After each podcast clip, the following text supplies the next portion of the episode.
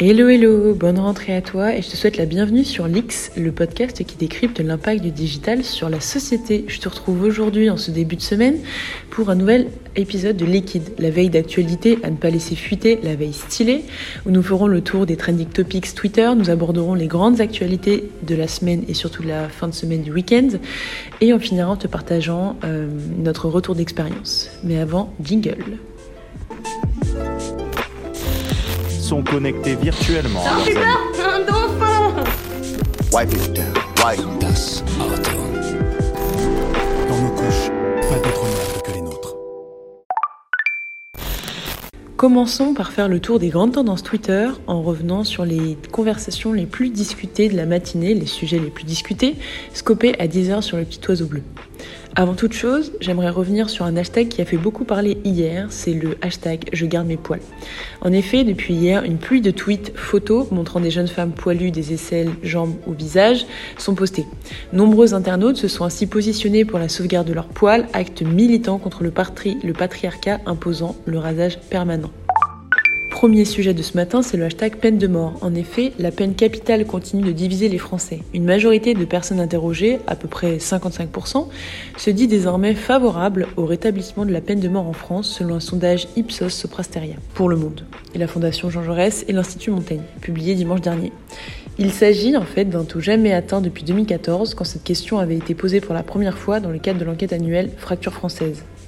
Un bond notable est enregistré par rapport à 2019, quand le seuil le plus bas avait été atteint avec 44% de personnes favorables à un retour sur l'abolition de 1981.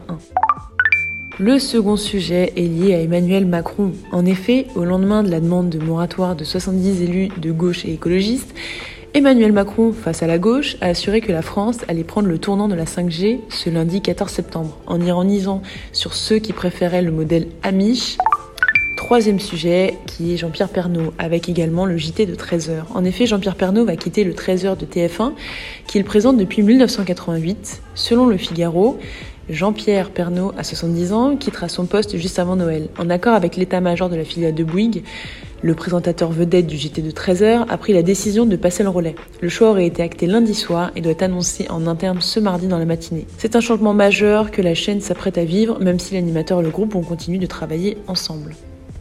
Quatrième sujet qui est le hashtag Mardi Conseil, qui est en effet une série de conseils proposés par les tweetos, avec notamment Lina qui rebondit sur cette tendance et qui propose en vidéo comment réviser ses cours d'histoire avec le sourire en écoutant Gérard Pabio dans l'un de ses fameux micro-trottoirs.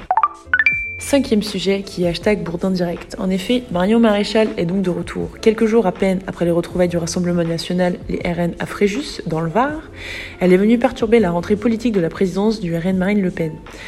Prise de parole de Marion Maréchal, directrice de l'ICEP Lyon dans Bourdin Direct, qui partage sa vision de la politique avec en ligne de mire les présidentielles 2022.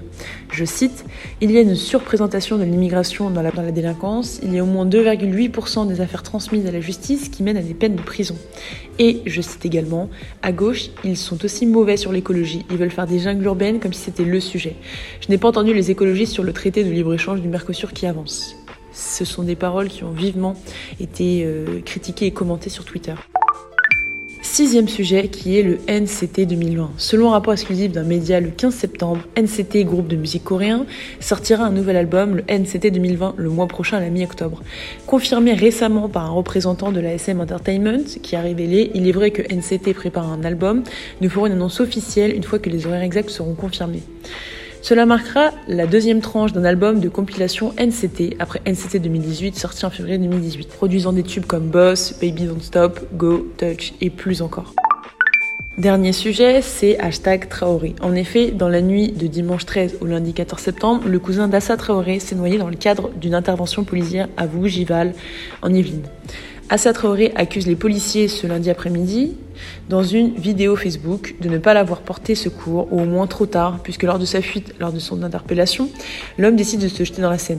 Épuisé, il fait demi-tour mais finit par couler. Un policier se jette alors à l'eau pour lui porter secours. Avec l'aide d'un collègue, il parvient à le remonter sur la berge. L'homme est inconscient. Les policiers procèdent à un massage cardiaque, les pompiers le SAMU tentent de le réanimer, mais sans succès, l'homme est décédé. C'est un point qui a relevé notamment toutes les violences et tous les, les- les scandales et polémiques autour d'Assa Traoré et des bavures policières. Continuons la tournée des tendances en revenant sur les actualités qui ont marqué cette semaine et surtout ce week-end. En effet, premier sujet, Louis Vuitton a sorti une visière de protection de luxe pour empêcher la propagation du coronavirus. En effet, la maison française a imaginé un masque de protection pour celles et ceux qui cherchaient une alternative mode et luxe aux masques barrières vendus en pharmacie. Une visière transparente en plastique montée sur une sangle élastique, monogrammée évidemment, ornée de clous dorés et dont l'écran photochromatique s'assombrit en fonction de la lumière. Apportée comme un masque sur le visage, la visière peut également pivoter afin d'être portée comme une casquette. La visière sera disponible fin octobre au prix de, 800 euros. Capitalisme continue tient. On va parler cuisine avec Ducrot, qui est une marque d'épices qui lance son nouveau spot TV avec un aspect RSE. Ducrot, on se décarcasse, vous assurez. En effet, le spot met en avant les origines de ces épices en Inde via le partenaire Shiva, tout en se positionnant comme partenaire de cuisine avec sa signature On se décarcasse, vous assurez autre sujet qui est Biocop qui lance sa campagne de sensibilisation pour éveiller les consciences sur les risques que représentent les aliments ultra transformés, les AUT, sur la santé. Signé Hungry and Foolish, l'agence qui les a accompagnés dans cette production. Vous ne le savez peut-être pas encore, mais une trop grande partie des produits que nous consommons au quotidien sont ultra transformés et présentent des risques pour notre santé. En effet, ces produits sont composés d'ingrédients issus de procédés chimiques qui, une fois mixés ensemble, composent un cocktail favorisant le développement de maladies parmi lesquelles de nombreux cancers, obésité ou encore diabète est possible. Un risque contre lequel Biocop a décidé de s'engager pour informer le consommateur et surtout lui donner les clés pour améliorer son alimentation. C'est donc pour sensibiliser sur cette problématique qui concerne la santé que de tous que Biocop et son agence ont lancé un défi au célèbre chef Juan Arbelaez. Je ne vous en dis pas plus et vous laisse écouter. Bonjour, je m'appelle Juan Arbelaez et aujourd'hui Biocop m'a lancé un défi. C'est une recette que j'ai goûtée quand j'étais gamin et que j'aime beaucoup.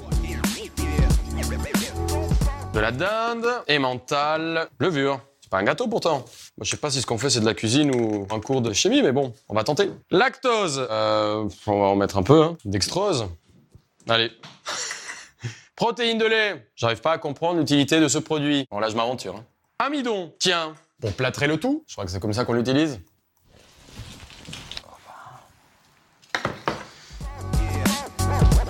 Ça pour moi, c'est pas un cordon bleu. Pour moi, le meilleur cordon bleu, c'est celui où il y a le moins d'ingrédients possible.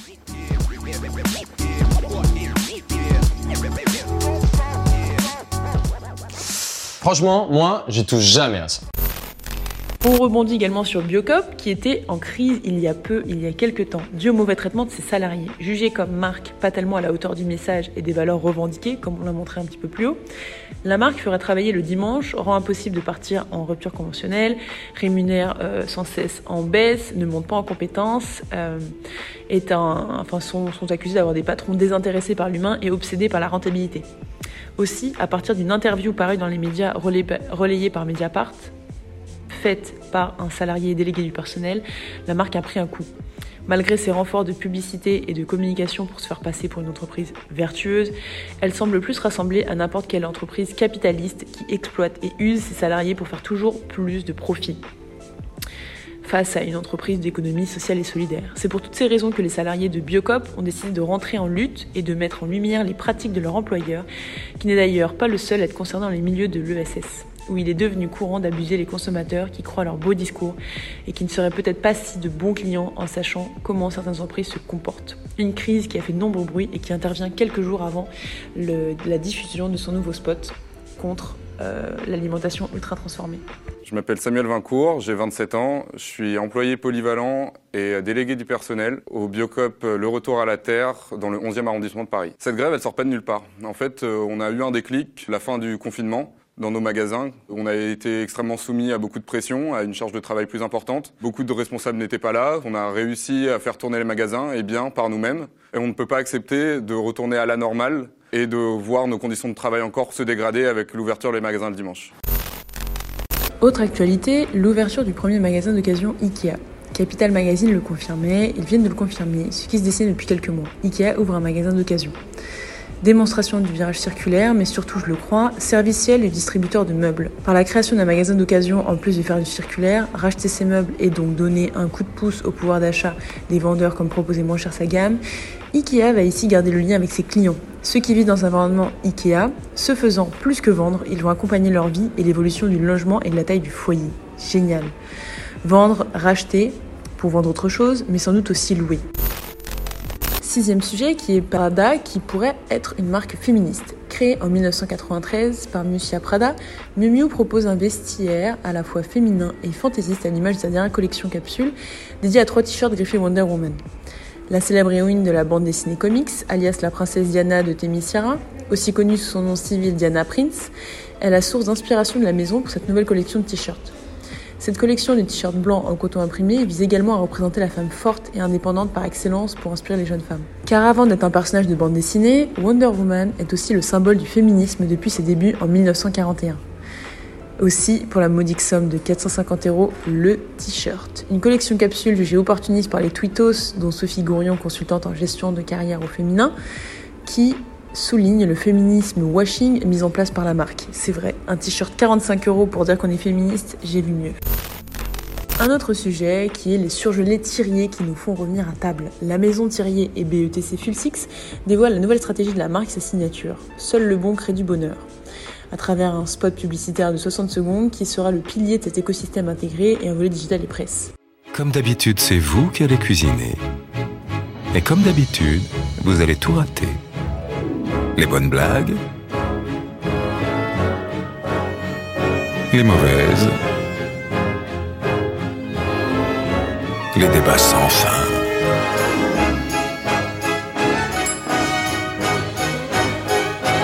Les bonnes nouvelles.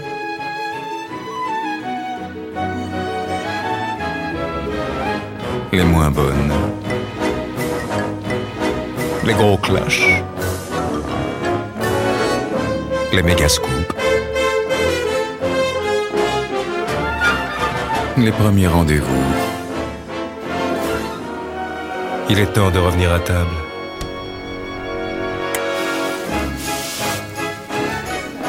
Maison Thirier. Seul le bon crée du bonheur. Le spot qui est intéressant part d'un constat indiscutable. Quand on reçoit, on passe plus de temps en cuisine qu'à table avec ses convives. Et on manque souvent l'essentiel, les grandes annonces, les disputes, etc. Thierry Surgelé propose aux consommateurs de revenir à table sans compromis sur la qualité. En effet, créée en 1902, la marque Thirier est une entreprise familiale française qui mise sur la qualité de ses produits. Burger King Love McDonald's à Helsinki, capitale de la Finlande, est organisé du 7 au 13 septembre la Helsinki Pride, un défilé LGBT similaire à la Gay Pride où les participants célèbrent toutes les formes d'amour et de tolérance. L'occasion pour Burger King de lâcher une publicité pour le moins inattendue. Dans son éternelle rivalité avec son concurrent McDonald's, le roi des burgers et l'agence TBW à Helsinki ont dévoilé un visuel insolite dans lequel l'égérie couronnée embrasse un clown. Évidemment, même si son visage n'est pas visible, on devine assez bien Ronald McDonald à ses couleurs. Habitué à tacler son concurrent en temps normal, Burger King prend les devants pour partager un message de tolérance avec la signature présente sur la publicité. Love conquers all. Comprenez, l'amour gagne toujours ou l'amour surmonte tout.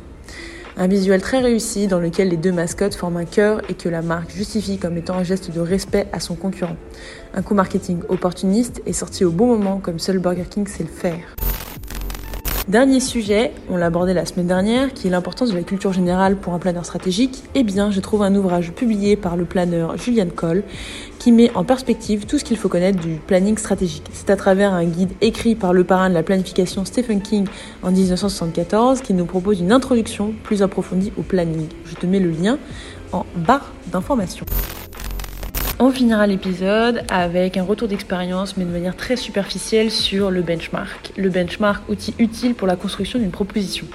Le benchmark, en fait, est un panorama euh, des, des, activités, des actions de marques, de concurrents ou moins concurrentes concernant un sujet donné. Cela permet d'avoir une approche objective avant toute recommandation et pas subjective pour avoir des prérequis. De s'inspirer sans copier et avoir un point de vue sur le marché et les concurrents.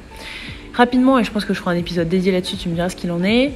Euh, ce qui est intéressant avec le benchmark, c'est d'identifier ses concurrents, qu'ils soient directs ou indirects, ou intrasegments, ou d'autres marques également, qui pourront nourrir la proposition. Le but, c'est d'avoir des learnings, donc des points d'amélioration, des, insights, on va dire, des éléments clés qui vont permettre de réfléchir sur une problématique. Comment l'analyser? Ce qui est intéressant euh, pour l'analyser, c'est de, s'intéresser à tout ce qui considère la marque, c'est-à-dire le discours, c'est-à-dire le, le, les couleurs, c'est-à-dire le logo, c'est-à-dire ses actions, c'est-à-dire tout ce qui émane de la marque, de manière très synthétique et d'en décrypter un petit peu euh, les, points de différenciation avec euh, ta marque et également avec les concurrents. Je pense que je te ferai un épisode dédié sur le benchmarking qui est un élément peut-être pas fond... qui est quand même fondamental de la recommandation. Ce qui est intéressant à la suite des analyses, c'est de réaliser un bilan un learnings, donc d'avoir cette espèce de panorama, limite de faire un scoring, donc de faire un tableau avec les plus, les moins de chaque, euh, et d'en ressortir les points forts pour que tu puisses t'analyser, que tu puisses voir la différenciation que tu peux apporter avec ta recommandation, avec tes idées, et surtout euh, s'imbriquer dans l'univers. Pense que je ferai un épisode plus dédié concernant le, benchmark, puisque c'est un élément, euh, comme je le disais, fondamental, euh, et que ça nécessite un vrai temps, un vrai timing. Donc n'hésite pas à me dire euh, si ça t'intéresse, et euh, je le ferai à travers une boîte à l'X. C'était Liquid, la veille d'actualité à ne pas laisser fuiter sur l'X Podcast. J'espère que l'épisode t'a plu et t'invite à me partager tes retours en commentaire ou en MP. À très vite, ou plutôt à vendredi.